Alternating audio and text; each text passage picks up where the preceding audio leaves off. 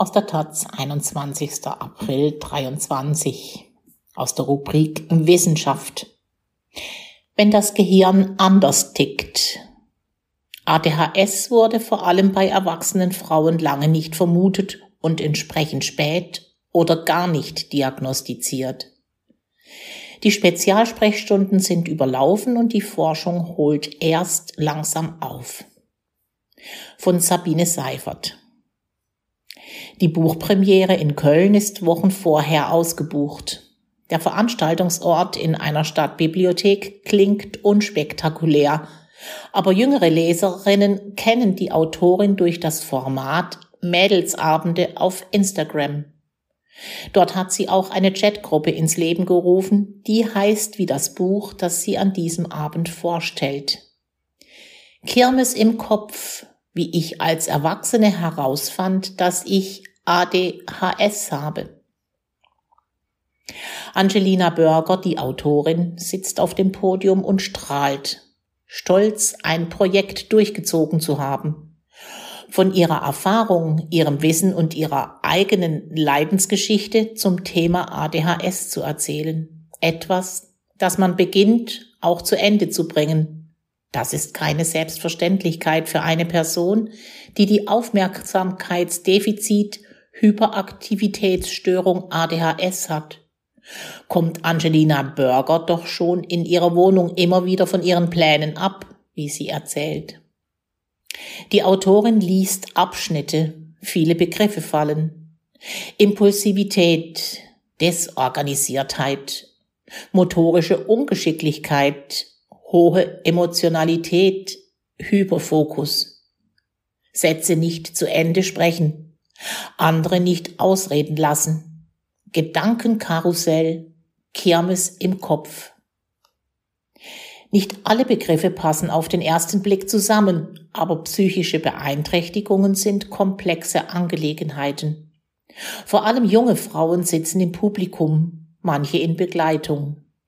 Als die Diskussion eröffnet wird, kommen mehr Bekenntnisse als Fragen. Ich habe ADHS, ich könnte es haben.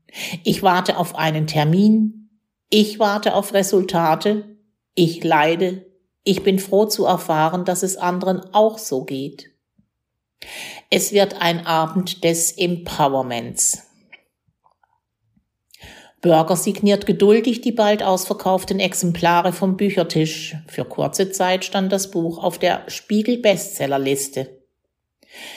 Ist es nur ein Hype, eine sich gegenseitig bestärkende Blase oder ein Leiden, das sich endlich Aufmerksamkeit verschafft? Fest steht, viele Betroffene leiden. Sie ecken an, kriegen ihr Leben nicht gut auf die Reihe, fallen, eher selten, ganz aus dem System. ADHS ist nicht heilbar, aber es ist behandelbar. Ab und zu impulsiv oder unkonzentriert ist jeder. ADHS aber bestimmt und beeinträchtigt den Alltag. Die Symptomatik kann sich im Laufe eines Lebens abschwächen und es lässt sich Strategien erlernen. Menschen mit ADHS sind spontan, kreativ, emotional, gesellig. ADHS galt bis zu den 1990er Jahren als Verhaltens- und Entwicklungsstörung von Kindern. Heute haben etwa fünf Prozent aller Kinder ADHS. Auf ein Mädchen kommen drei bis vier Jungen.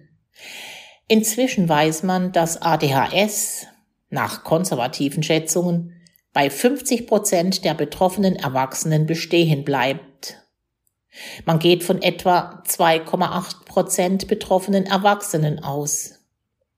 Felix Betzler, Facharzt für Psychiatrie und Psychotherapie an der Berliner Charité, der seit 2019 eine ADHS-Spezialsprechstunde leitet, hält die Zahl für unterdiagnostiziert. Warum erklärt er bei einem Besuch auf dem Charité Campus, der in einem Backsteingebäude mit der alten Inschrift Nervenklinik untergebracht ist. Viele betroffene Erwachsene wissen möglicherweise gar nichts davon, sagt Betzler. Als sie Kinder waren, war darüber sowohl in der Gesellschaft als auch bei Ärztinnen wenig bekannt. In Deutschland begann man erst in den 1990ern das Phänomen ADHS wahr und ernst zu nehmen, vornehmlich bei Jungen.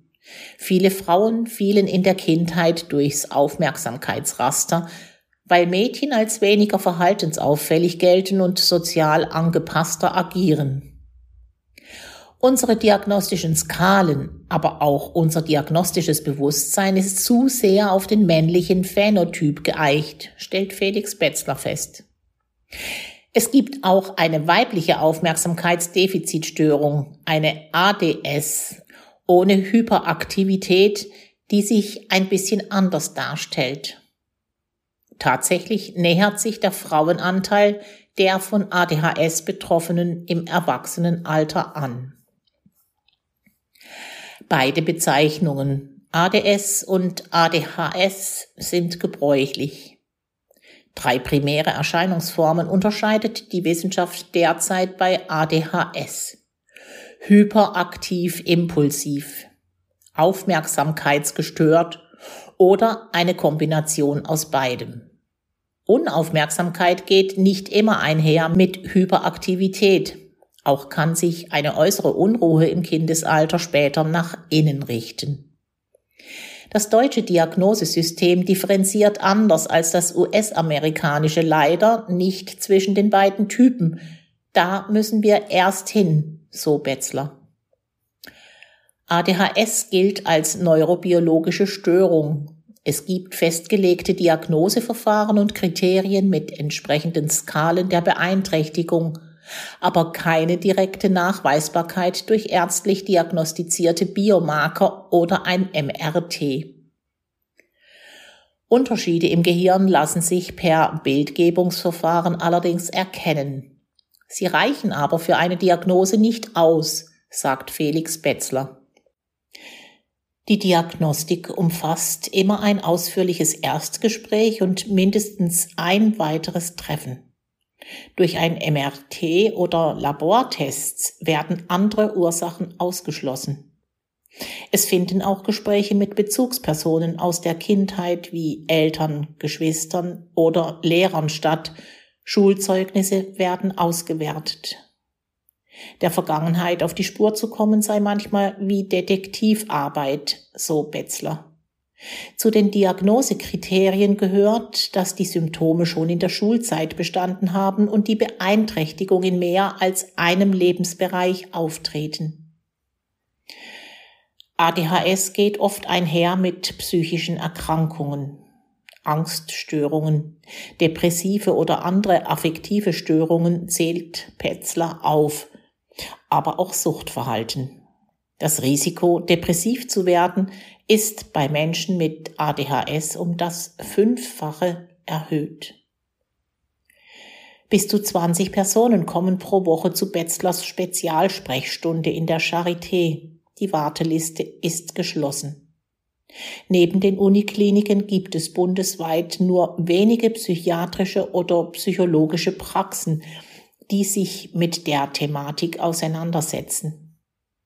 Auch in der ADHS-Ambulanz der Uniklinik Bonn ist erst 2024 wieder ein Termin zu bekommen. Es ist furchtbar, sagt Alexandra Philipsen, die seit 2018 das Institut für Psychiatrie und Psychotherapie der Uniklinik Bonn leitet. Sie schüttelt entschuldigend den Kopf. Alle Spezialambulanzen hätten dieses Problem. Ich spreche bei ADHS statt von Störung lieber von einem Syndrom, erklärt sie, also dem Auftreten mehrerer charakteristischer Symptome. Ich persönlich finde das Wort Störung etwas verstörend.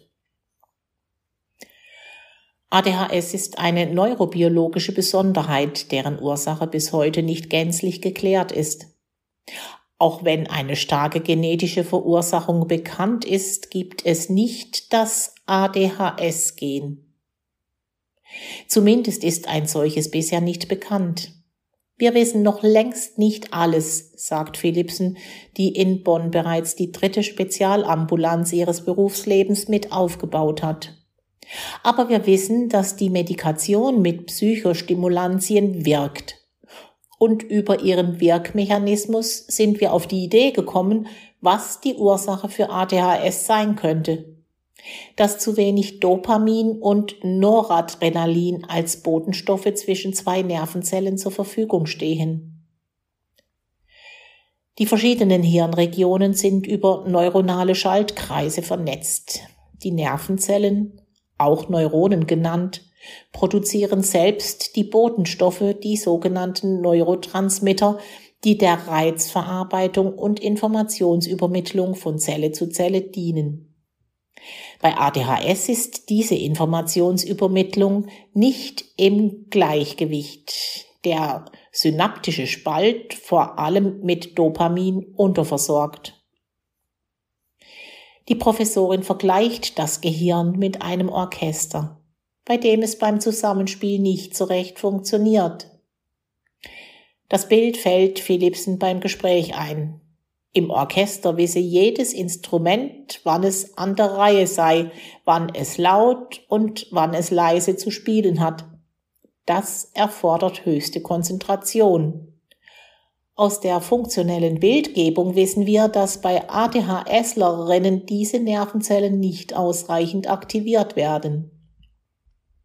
Es fällt ihnen schwer, punktgenau zu agieren. Auf der anderen Seite gibt es auch Hirnareale, die aktiv sind, wenn man nichts tut. Normalerweise werden diese Netzwerke dann deaktiviert. Was passiert bei ADHS? Die klimpern trotzdem. Je intensiver sie sich damit beschäftige, desto mehr glaube sie, dass es ein Problem der koordinierten Aktivierung und Deaktivierung sei. Betroffene und Forschende sprechen deswegen von Neurodiversität. Es hat Vorteile, die ADHS nicht nur defizitär zu sehen, sagt Felix Betzler von der Charité Berlin. Dass man sagt, wir sind anders, aber nicht krank.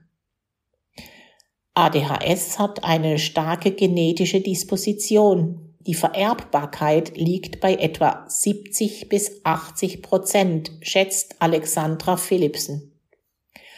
Aber ADHS ist nicht monogenetisch. Es müssen verschiedene Risiko- und Umweltfaktoren zusammenkommen.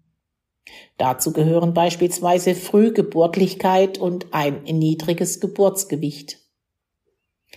Hat es positive Folgen für Betroffene, wenn sie eine Diagnose bekommen? Alexandra Philipsen. Die Aufklärung hilft dem Betreffenden und seinem Umfeld. Es gibt immer noch viele Menschen, die gar nicht wissen, was mit ihnen los ist. Ihr Berliner Kollege Felix Betzler. Rückblickend erklären sich viele Schwierigkeiten. Das führt zu einer immensen Entlastung. Die Journalistin mit ADHS, Angelina Berger, schreibt dazu, Sie hilft mir dabei zu verstehen, wer ich wirklich bin, meine Maske abzulegen und endlich ich zu sein.